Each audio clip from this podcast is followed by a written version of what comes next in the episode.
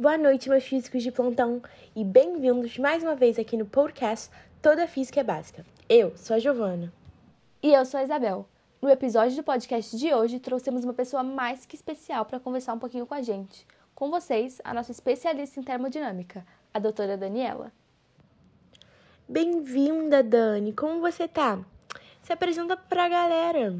Oi, gente. Eu sou a doutora Dani e eu sou apaixonada por física desde sempre. Eu comecei a me especializar em termodinâmica em 2007, quando eu tinha 28, e agora eu tô aqui, né?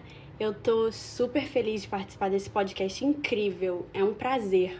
O prazer é todo nosso. Então vamos começar o nosso bate-papo, né? Nossa entrevista. Bom, doutora, conta um pouquinho pra gente sobre o que é entropia.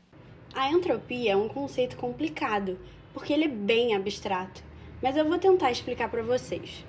A entropia é basicamente uma grandeza que a gente usa na termodinâmica, e ela serve para medir o nível de desordem de um sistema.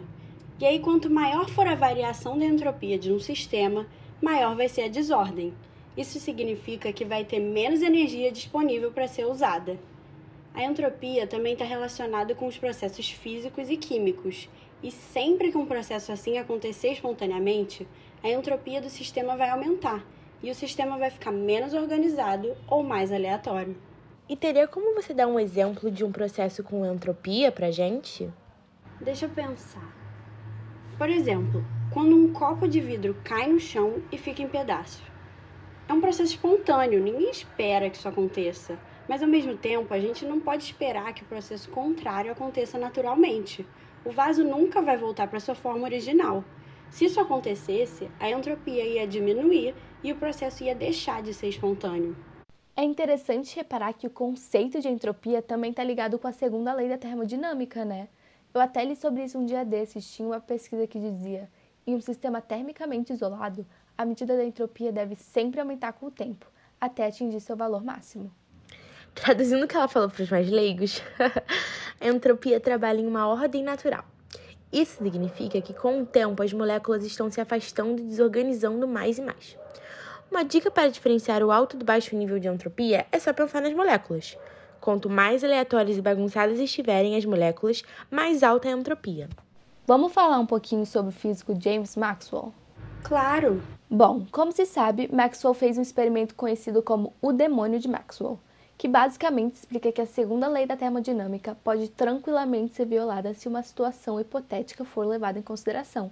Você pode contar um pouquinho pra gente sobre esse experimento, doutora? Então, como a gente já sabe, a segunda lei da termodinâmica basicamente diz que a variação da entropia e o sistema isolado sempre é maior ou igual a zero. Sabendo isso, eu vou apresentar para quem não conhece um super físico do século XIX, o James Maxwell ele fez um experimento mental que indicava que tinha alguma coisa de errado com a termodinâmica. Para explicar de uma maneira mais simples para vocês, o experimento consistia no seguinte: em uma caixa foi posto um gás em equilíbrio termodinâmico. Essa caixa foi separada em duas metades por uma poeta. E essa poeta era, segundo Maxwell, controlada por um demônio capaz de enxergar cada partícula. Esse demônio abria e fechava a porta de maneira que apenas as partículas rápidas pudessem passar da esquerda para a direita, e aí somente as partículas lentas poderiam passar da direita para a esquerda. Desse jeito, o demônio aumentaria a temperatura no lado direito da caixa, visto que as moléculas estão mais agitadas naquela área, enquanto que, no lado esquerdo, a temperatura iria diminuir. Em outras palavras, o calor vai fluir do lado esquerdo para o direito e a entropia no lado esquerdo ia diminuir, o que é contra a segunda lei da termodinâmica. Esse experimento ficou muito tempo sem solução, eu acho que foram quase 90 anos. E com o objetivo de mostrar que a segunda lei tinha um caráter mais estatístico, ele disse que o tal demônio ia poder observar o estado microscópico de um sistema físico e separar as moléculas para diminuir a entropia. Mas esse experimento e esse demônio não violam a lei da física, não, né? Pois é.